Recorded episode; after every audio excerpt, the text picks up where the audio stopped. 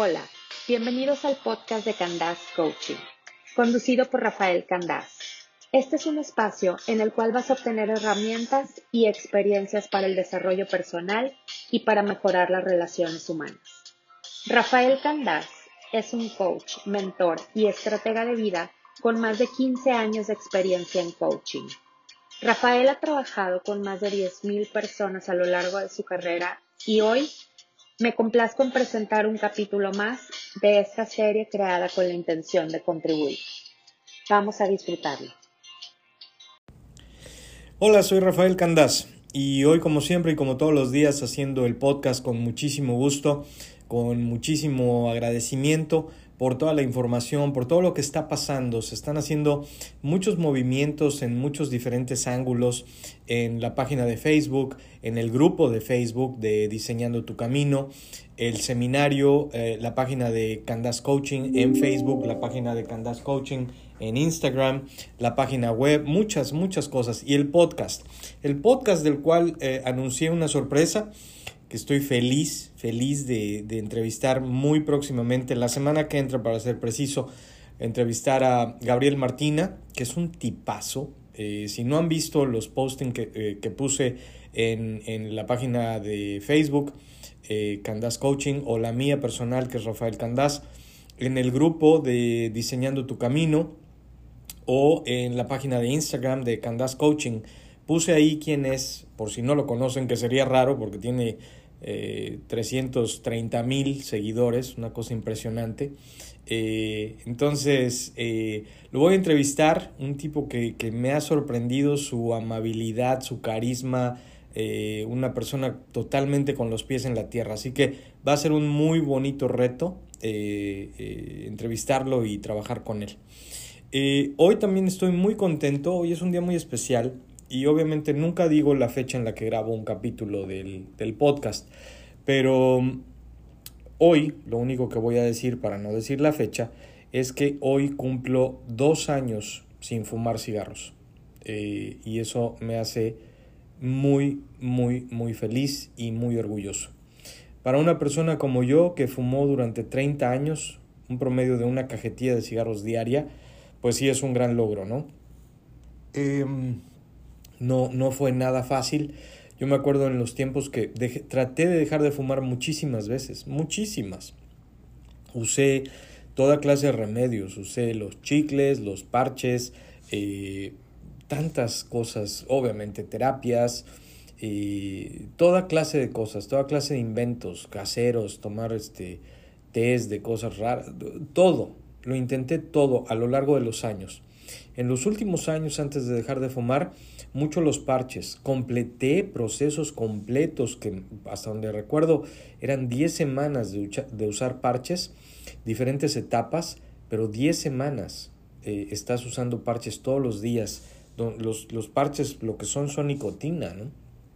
Entonces, después de un proceso muy difícil, finalmente el 15 de octubre de 2018 fue el último día que toqué un cigarro, más bien el 14 de octubre del 2018 fue el último día que toqué un cigarro y a partir del 15 no he vuelto a fumar, no tengo ningún interés en volver a fumar, he estado en muchísimas ocasiones y en muchísimas situaciones donde es em, óptimo el, fumarse un cigarro, más cuando era como yo lo hacía, para mí cualquier momento y cualquier lugar era óptimo para fumarme un cigarro, ¿no? si me fumaba 20 al día.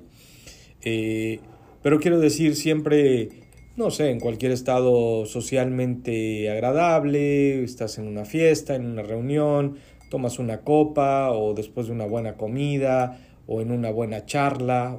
Hay mil razones, pero esas eran las más sensibles eh, para fumar, ¿no? Después de comer, tomando una copa, platicando, era, era muy común eh, fumar. Así que Obviamente en dos años me he encontrado con esas situaciones eh, de manera repetida y, y, me he sobrepuesto. Así que estoy contento, estoy orgulloso, con la única intención de contribuir. Comparto este logro con todos, que es el logro más consistente que he podido tener en los últimos dos años, debo decir eso también.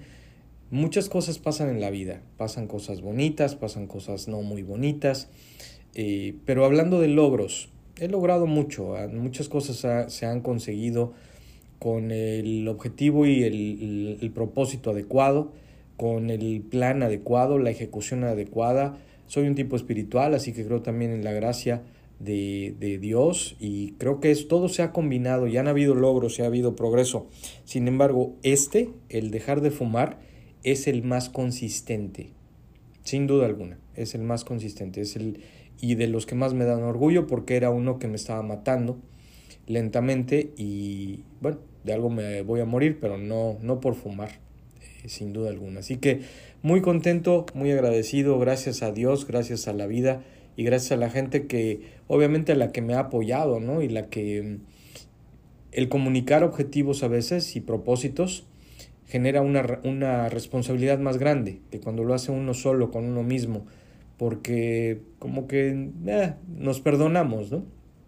Bueno, ok, me voy a fumar uno, al fin nada más me lo dije a mí, ¿no? Pero cuando ya lo compartes y se vuelve un, un objetivo colectivo y la gente te admira y celebra tu éxito, pues se genera una, un propósito más fuerte y una responsabilidad más grande. Así que, insisto, estoy feliz y con el afán de contribuir con el podcast y con los porqués y los cómo y los cuándos. Bueno, mi historia es esa, ¿no? Fumé mucho tiempo. ¿Por qué? Siempre me preguntaban, siempre, y gente de todos los extractos de mi vida, familiares, amigos, eh, colaboradores, jefes, empleados, siempre, ¿por qué fumas? Pues no, nunca había una respuesta específica, ¿no? ¿Qué, ¿Qué, le dices a alguien? ¿Por qué fumas? Pues digo, ¿quieres la verdad? Sí, la verdad bruta, cruda, absoluta, real y, y, sin filtro. Pues por pendejo, ¿no? Como, ¿Por qué fumo? Ni modo que porque soy muy brillante. Obviamente, porque cuando estaba muy chavo, eh, obviamente quería impresionar a alguien o a alguienes y quería pertenecer y quería ser parte de algo y quería ser especial y entonces fumé y uno no sabe cuando tomas esas decisiones de vida tan radicales pues no sabes que te van a cómo te van a afectar en el futuro no y por más que oyes porque obviamente lo escuché mucho eh, eh, aún aún estando muy joven que hacía daño y que no había que fumar y tal, claro, no como ahora, ¿no? Pero antes sí, también existía ese, esa precaución, ese miedo. No es como en los años eh, 60, ¿no? Que los, los atletas eran los que anunciaban cigarros en el radio y televisión, lo que había de televisión muy poco, y en el radio los atletas anunciaban cigarros, ¿no? Entonces eso eh, cambió, obviamente, cuando yo estaba chavo, este, ya se sabía que era, que era dañino, pero no como es hoy, ¿no? ¿no? No había la información que hay hoy. Y bueno, me preguntaban eso, que por qué fumo, pues ya lo dije, ¿no? Muchas razones, desde la más simplista hasta otras que justifican más la decisión o la falta de, determinación inteligente. Eh, cuando ya uno lo entiende a la vuelta del tiempo, y eso es con lo que voy a contribuir en el podcast del día de hoy, es que eh, cualquier situación, actividad, circunstancia, lugar o persona que satisfagan tres de nuestras primarias cuatro necesidades humanas se va a volver una adicción. Cualquier situación, persona, lugar, eh, evento que satisfaga tres de las primeras cuatro necesidades humanas se va a convertir en una adicción. Si a eso le sumamos que esta en particular, el hecho de fumar cigarros, también tiene una, una conexión directa con la fijación oral, que, que, psicológicamente está comprobado, es una ley de la fijación oral, que encontramos cómo cambiar nuestro estado de ánimo y nuestra psicología y nuestra fisiología y nuestro metabolismo por medio de lo que nos ponemos en la boca. Por eso el alcohol también genera una reacción. El cigarro, las drogas, sean las que fueren, tanto legales como ilegales, eh, el amor, vamos, el, los besos, el sexo, todo, todo lo que sea por la boca genera una reacción que se llama fijación oral. Y el cigarro, bueno, pues es una de sus mayores características, ¿no? Y más eh, contundentes. ¿Qué sucede entonces? si me hubieran preguntado, no sé, cuando tenía 30 años, ¿no? Que ya llevaba como 15 fumando, eh, y me, me, hubieran dicho, ¿por qué fumas? obviamente no sabía esta respuesta. En aquel tiempo mi respuesta era por lo que ya dije, ¿no? Porque, pues, porque quise ser parte del grupito, porque quería impresionar a alguien, o la simple y sencilla razón por güey, por nada más. Eh, hoy ya tengo más herramientas para contestar. Bueno, sucede que el cigarro genera una reacción en el metabolismo y una reacción química, literalmente, una distorsión química que entra, empieza por la boca, en base a la psicología de la fijación oral, y después se generan unas reacciones en el cerebro donde obviamente la nicotina, el alquitrán y todos los demás productos que tiene van creando una adicción al propio tabaco. Esa es una cosa, esa es la explicación muy científica de la fisiología del cigarro de por qué fumamos de manera fisiológica, por qué se vuelve una necesidad fisiológica. La necesidad psicológica está en, eh, en las necesidades, ¿no? ¿Por qué satisface la necesidad, por ejemplo, de certidumbre? Porque los cigarros ahí están. Punto. Los venden en las tiendas y ahí van a estar siempre, desafortunadamente. Tengo la certidumbre de que si quiero uno, ya sea que lo tengo conmigo o voy a la tienda y compro. Nada más. Variedad, definitivamente me hace sentir variedad. Si te acabas de comer una comida opíparamente y terminaste muy satisfecho y te fumas un cigarro, vas a sentir la variedad inmediatamente en tu metabolismo. Te da esa variedad de cómo te sientes. El respirar de manera diferente, que eso es todo el secreto, por cierto, y cómo realmente puedo dejar de fumar. Cuando al principio se me llegó a antojar algún cigarro, lo único que hay que hacer es respirar hondo, porque lo que estás haciendo con el cigarro es eso, es inhalar y cambiar tu ritmo de respiración, lo cual te causa paz y calma. Eso es, es una buena técnica que ayuda mucho. Eh, así que la variedad también ahí está, variedad en mi ritmo de respiración. Eh, hacerme sentir significativo, en un principio sí, cuando empecé a fumar me hizo sentir relevante, significativo, sofisticado, rebelde, inteligente, no sé, todas puras cosas buenas, ¿no? Eh, después te hace sentir significativo porque apestas, nadie se te quiere acercar, no puedes ya, hoy en día no puedes estar en ningún lado, no te dejan fumar en ningún lado, casi no te dejan ya fumar ni afuera, ¿no? Es, es... Entonces sí, te vas a sentir diferente definitivamente.